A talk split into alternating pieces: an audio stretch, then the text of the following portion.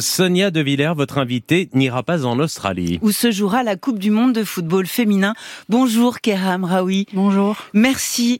Merci de nous accorder cette interview sur France Inter. Cette, cette non-sélection, parce que la liste a été annoncée, dévoilée hier à 16h par Hervé Renard. Donc vous l'avez appris hier. Et vous réagissez comment? Euh, Je suis très triste, ouais. en colère. Mm. Euh, je le prends comme une injustice. Euh, J'en ai vécu beaucoup ces, ces, dernières années et là c'est une injustice de plus. Euh, J'aurais vraiment aimé qu'on me juge sur, simplement sur le sportif. Alors Hervé Renard en conférence de presse mmh. dit euh, voilà euh, à, à, à, votre à votre égard il dit euh, peut-être que c'est une joueuse je résume en gros son propos peut-être que c'est une joueuse qui qui n'aurait pas supporté d'être sur le banc qui n'aurait pas supporté d'être remplaçante. Mais déjà, vivre une, une Coupe du Monde, c'est le rêve de tout le monde, qu'on mmh. soit sur le terrain ou ou, euh, ou sur le banc. Donc, euh, pour moi, c'est pas c'est pas un argument parce que j'aurais, comme j'ai dit, j'avais en ligne de mire de faire cette Coupe du Monde. Et c'est ça qui m'a fait tenir debout durant ces deux, cette année, cette dernière saison. Et le fait de pas avoir mon nom sur la liste, ça m'a fait mal parce que ouais. euh, le sélectionneur a dit qu'il jugerait euh, seulement sur le sportif et je pense sincèrement que j'ai pas été jugée simplement que sur le sportif. Il y a quelques mois, Karim Benzema euh, a dit c'est fini. Pour moi, ma carrière internationale, c'est je prends les devants. C'est-à-dire je n'attendrai plus de savoir si je suis sélectionné, pas sélectionné. Je prends les devants, c'est fini. Vous, vous voyez reporter le maillot bleu un jour Bien sûr. Ouais. Euh, tant que Donc je vous jouerai au pas foot, une Benzema. non. Tant que je jouerai au foot, euh, j'y croirai jusqu'au bout. Voilà, Benzema qui aussi hein, a été euh, la carrière a été beaucoup percutée par des affaires extra-sportives. Mm. C'est votre cas, euh, c'est votre cas également, Keira Emraoui, je le disais tout à l'heure. C'est-à-dire même des gens qui connaissent mal le football et qui connaissent rien au football euh, féminin connaissent votre nom, ouais. qui s'est retrouvé en une du New York Times. C'est-à-dire des journalistes du monde entier qui sont venus camper devant le PSG quand vous avez été euh, agressé une nuit par deux hommes cagoulés qui sont venus qui sont venus défoncer vos jambes à, à à, à coups de barre de fer. Mm. Euh, on se replonge dans cette affaire qui est douloureuse. Aminata Diallo continue de nier son implication, mais selon nos informations, l'agression serait préméditée. Sur Internet, elle cherche cocktail de médicaments dangereux ou encore casser une rotule. Et à ses proches, elle envoie ses messages. Ce que je veux, c'est jouer à sa place, être sélectionnée en équipe de France. Je vais me rapprocher d'elle en étant gentille pour mieux lui prendre sa place de titulaire. Les deux femmes se rapprochent, partent en vacances ensemble. Jusqu'à ce soir de novembre, Aminata Diallo ramène sa coéquipière quand un commando arrête leur voiture. Deux hommes frappent Kira Amraoui à coups de barre de fer. Alors que les agresseurs repartent, ils reçoivent un appel. Travail mal fait. Kira marche, il faut que vous recommenciez.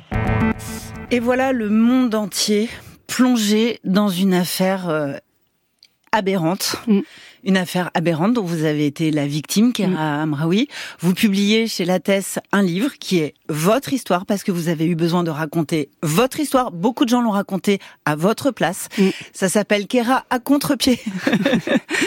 Et vous prenez en effet le, le contre-pied parce que, alors, on va, on va dire les choses. Hein. Euh, Aminata Diallo, autre joueuse du PSG, a été mise en examen, en examen pour association de malfaiteurs et violences mm. aggravées.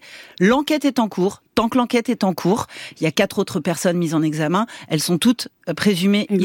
innocentes. Voilà. c'est ce que je dis dans mon livre. Et c'est ce que vous dites dans vos livres. On soupçonne donc cette affaire de, de rivalité. Mais vous, vous avez vécu un enfer dans les mois qui ont suivi.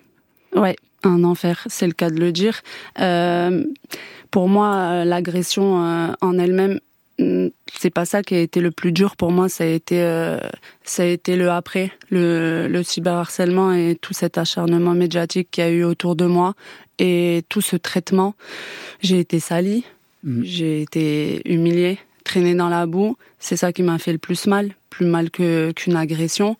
Et c'est pour ça que j'ai décidé d'écrire mon livre, de raconter mon histoire. On va commencer par le club. D'abord, oui. Le club. Dans le club, au fond, euh, l'équipe s'est fracturée, mm. très très violemment fracturée. Euh, Il y a des joueuses euh, que vous appelez aujourd'hui des sœurs. Mm. Des sœurs mm. qui ne vous ont pas lâché. Ouais. ouais.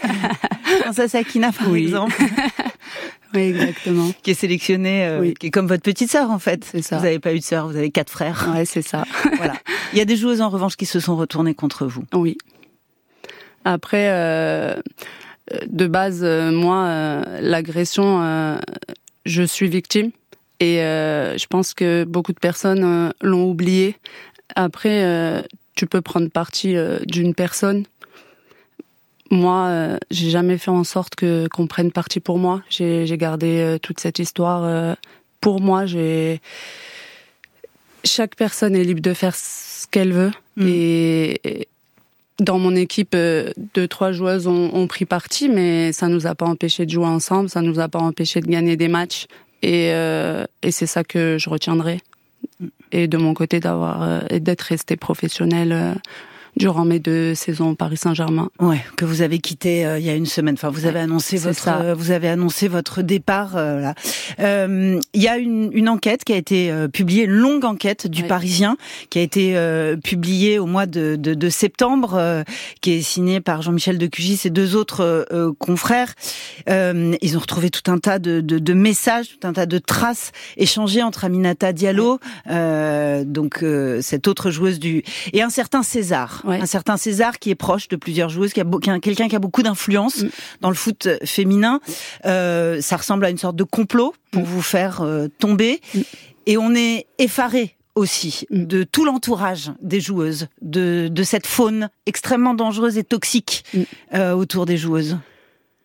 Franchement, euh,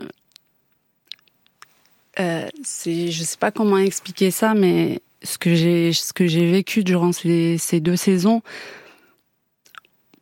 je, aujourd'hui même, moi, je, j'arrive pas à comprendre comment j'ai pu tenir face à toutes ces pressions. Tant de violence. Euh, à un moment donné, je me suis rendu compte que j'ai enfin compris euh, quel était le but. Et le but, c'était de me faire tomber et que je quitte euh, le Paris Saint-Germain. Et je me suis battue de toutes mes forces parce que je me suis promis euh, Ouais. de, de rester ici jusqu'à la fin.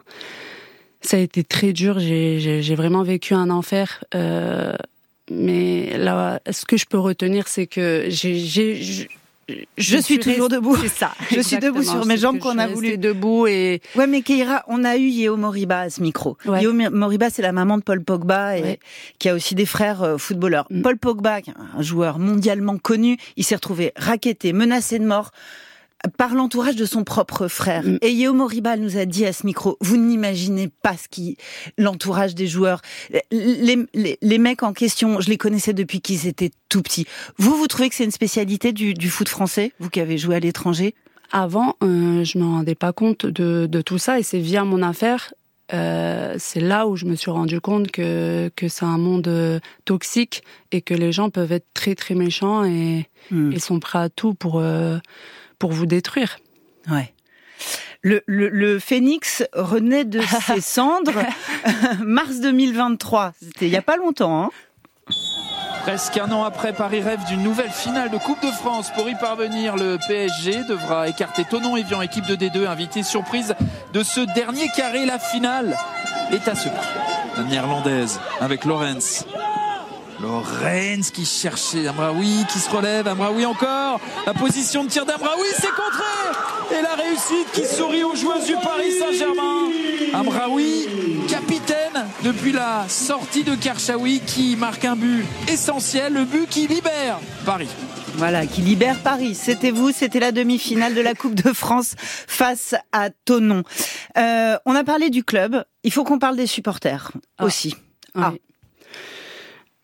J'ai vécu aussi un enfer. Mm. Euh, comme je l'ai dit au début, on m'a jugé.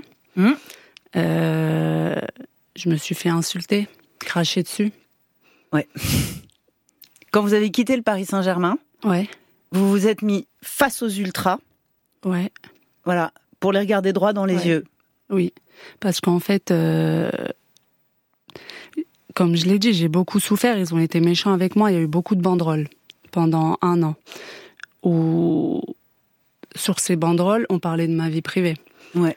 On est sur un terrain de foot. Il y a eu une rumeur. Il y a eu une rumeur qui vous prêtait une liaison Ouais. avec un, un grand footballeur qui s'appelle Eric Abidal, Mm. Abidal, qui a évolué à Barcelone. Vous avez évolué à Barcelone côté femme. Euh, résultat, vous êtes devenue la briseuse de ménage. Et bah, c'est pour ça que je, que je dis que hum, les, les, les, supporters m'ont insulté euh, pendant un an et demi, m'ont craché dessus et, et j'ai jamais reçu d'excuses de leur part après euh, septembre quand il y a eu les mises en examen. Et comme je savais que mon dernier, c'était mon dernier match au Parc des Princes et, et qu'il y avait les ultras, euh, je voulais rien regretter et je voulais leur faire passer le message et je préfère aller voir les gens pour euh, pour faire passer un message que les, que régler mes comptes sur les réseaux sociaux. Du coup, je suis allée et, je leur ai simplement dit que pendant un an et demi, ils m'ont humilié, ils m'ont insulté. Euh, injustement et que j'ai jamais reçu d'excuses de leur part et que je me suis battue pour leur club, leur club. Je me suis battue malgré tout ce que j'ai pu vivre et derrière, j'ai pas d'excuses, ça m'a fait mal et à la fin en partant, j'ai dit vous, vous pas racontez Kéra, vous racontez le pire match de votre vie à Montpellier. Ouais, c'est ça. Chaque fois que vous êtes sur le terrain, chaque fois que vous touchez une balle, on hurle salope dans le dans le salope, sale pute. Voilà des hommes, des femmes, des enfants, des familles entières, des familles entières. J'en ai des, j'en ai des frissons à imaginer de ce que vous avez pu euh, vivre. Le club a rien fait. Non. Non, le PSG a rien fait. Non. Alors que, par exemple, le cyberharcèlement, ils ont des moyens, ils ont des gros moyens numériques. Le, ouais, mais moi je pense que la valeur marchande entre un footballeur et une footballeuse n'est pas la même déjà. Mm. Donc euh, le traitement médiatique n'est pas le même. Et, euh, et je le dis dans mon livre. Oui, c'est vrai. C'est vrai qu'à la veille de chaque match, en plus, la presse s'y met hein. et vous prenez une humiliation dans chaque article à la veille de chaque match. Mais je le dis dans mon livre que je me pose la question en me disant si j'avais été un homme, est-ce que j'aurais eu ce traitement médiatique mm. Et avec le temps, je comprends que ma valeur marchande n'est pas n'est pas si élevée parce que une valeur marchande d'un footballeur est, est, tellement plus élevée et, et je l'ai compris euh, par rapport au traitement médiatique que j'ai reçu. Keira Amraoui, vous avez joué à Barcelone. Ouais. À Barcelone. Mm. Ce pays, l'Espagne, ce pays de macho. Nous les Français, on pense que l'Espagne c'est un pays de macho. Pas du tout. C'est moi aussi, je pensais la même chose, mais euh, quand les gens supportent un club, ils supportent les femmes et les hommes. Et euh, non, c'est pas des machos, ils viennent au match. Et, Donc vous euh, avez joué des matchs devant 90 000 personnes Ouais, 70 000. Euh, et, et j'ai senti que les gens aiment le football, que ce soit homme ou femme, ils aiment le football. Ouais. J'ai vraiment senti des, des fans, quoi, et, et ça fait plaisir, et j'en avais des frissons. Keira Amraoui est mon invité. Euh, ce livre, Keira à contre-pied, c'est un éclairage assez cru sur ce qu'est notre société française aujourd'hui. Quand on est une femme, qu'on veut s'élever, qu'on veut grimper et qu'on veut vivre de sa passion.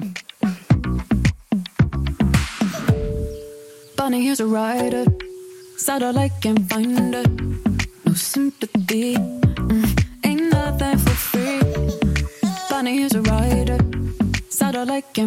her.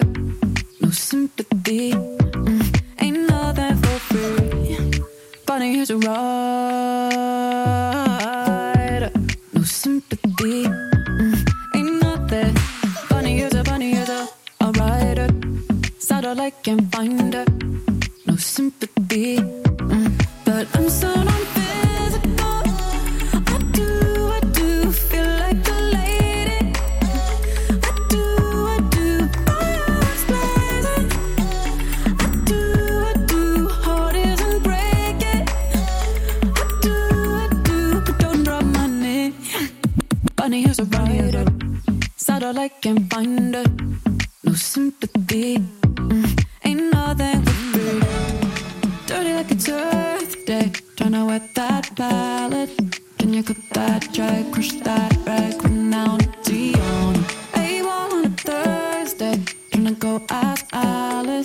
Alice, tryna catch that rabbit, but I'm so not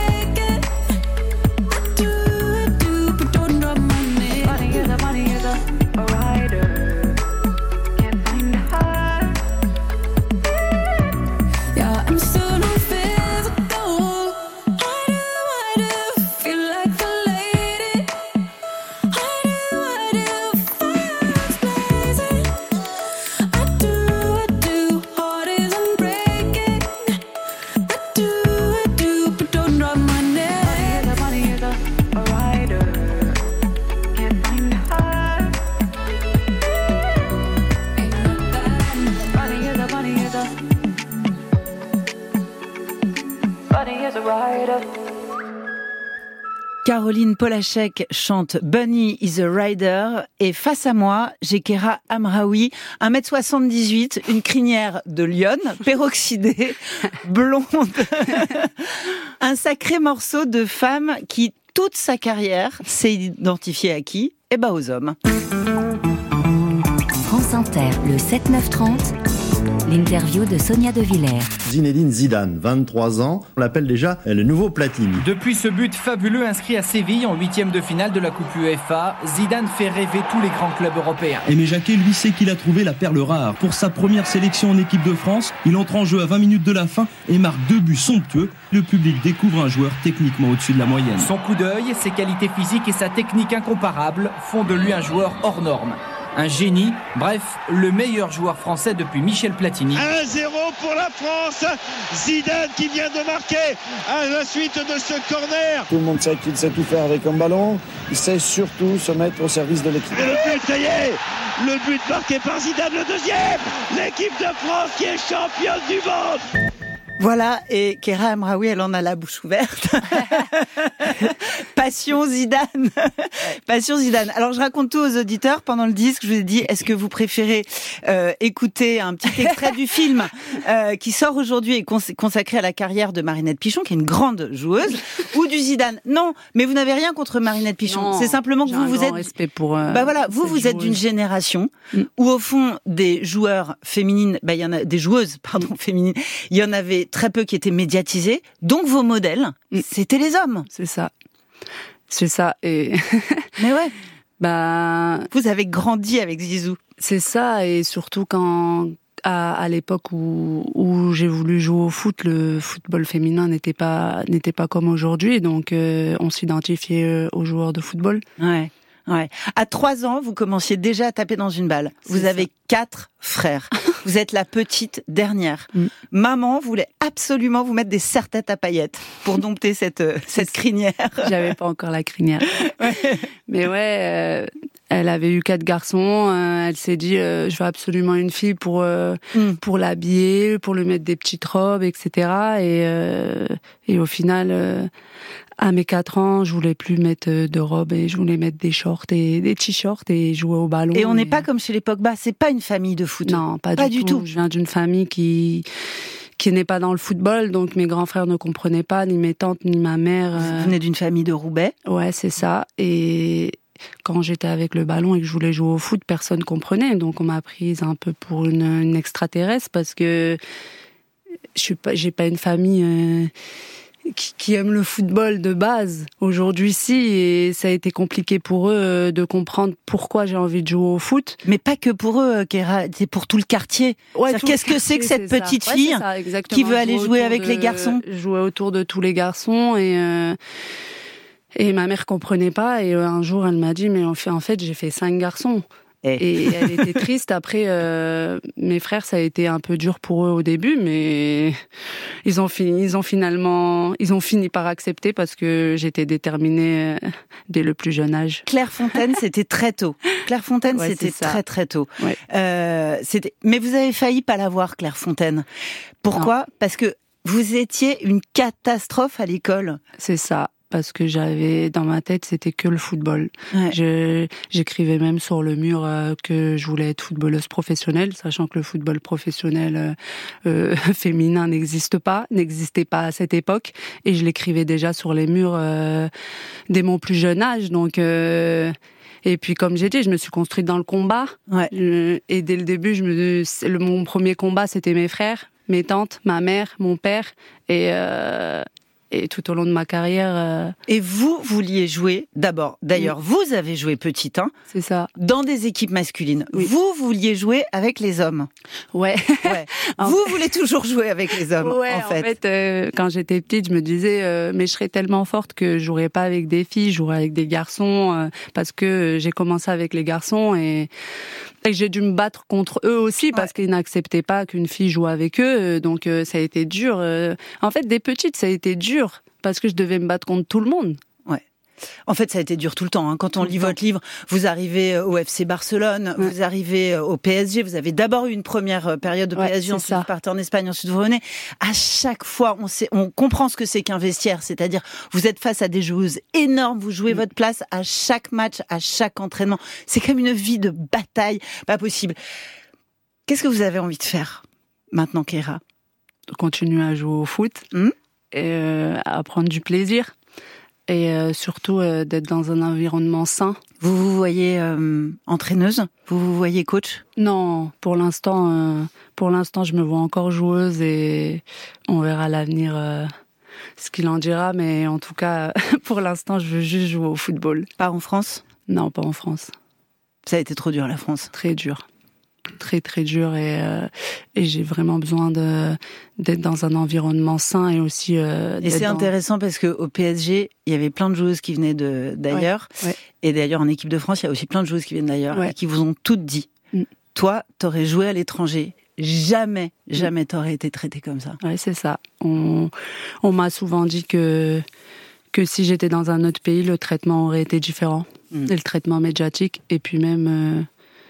Euh, euh, ça a été, franchement, ça a été le plus dur euh, pour moi. J'ai vécu les, mes deux années les plus dures de, de toute ma vie et c'est pour ça que je, je raconte tout dans mon livre. Kera à contre-pied paraît chez la Tess. Merci Kera Amraoui. Merci à vous.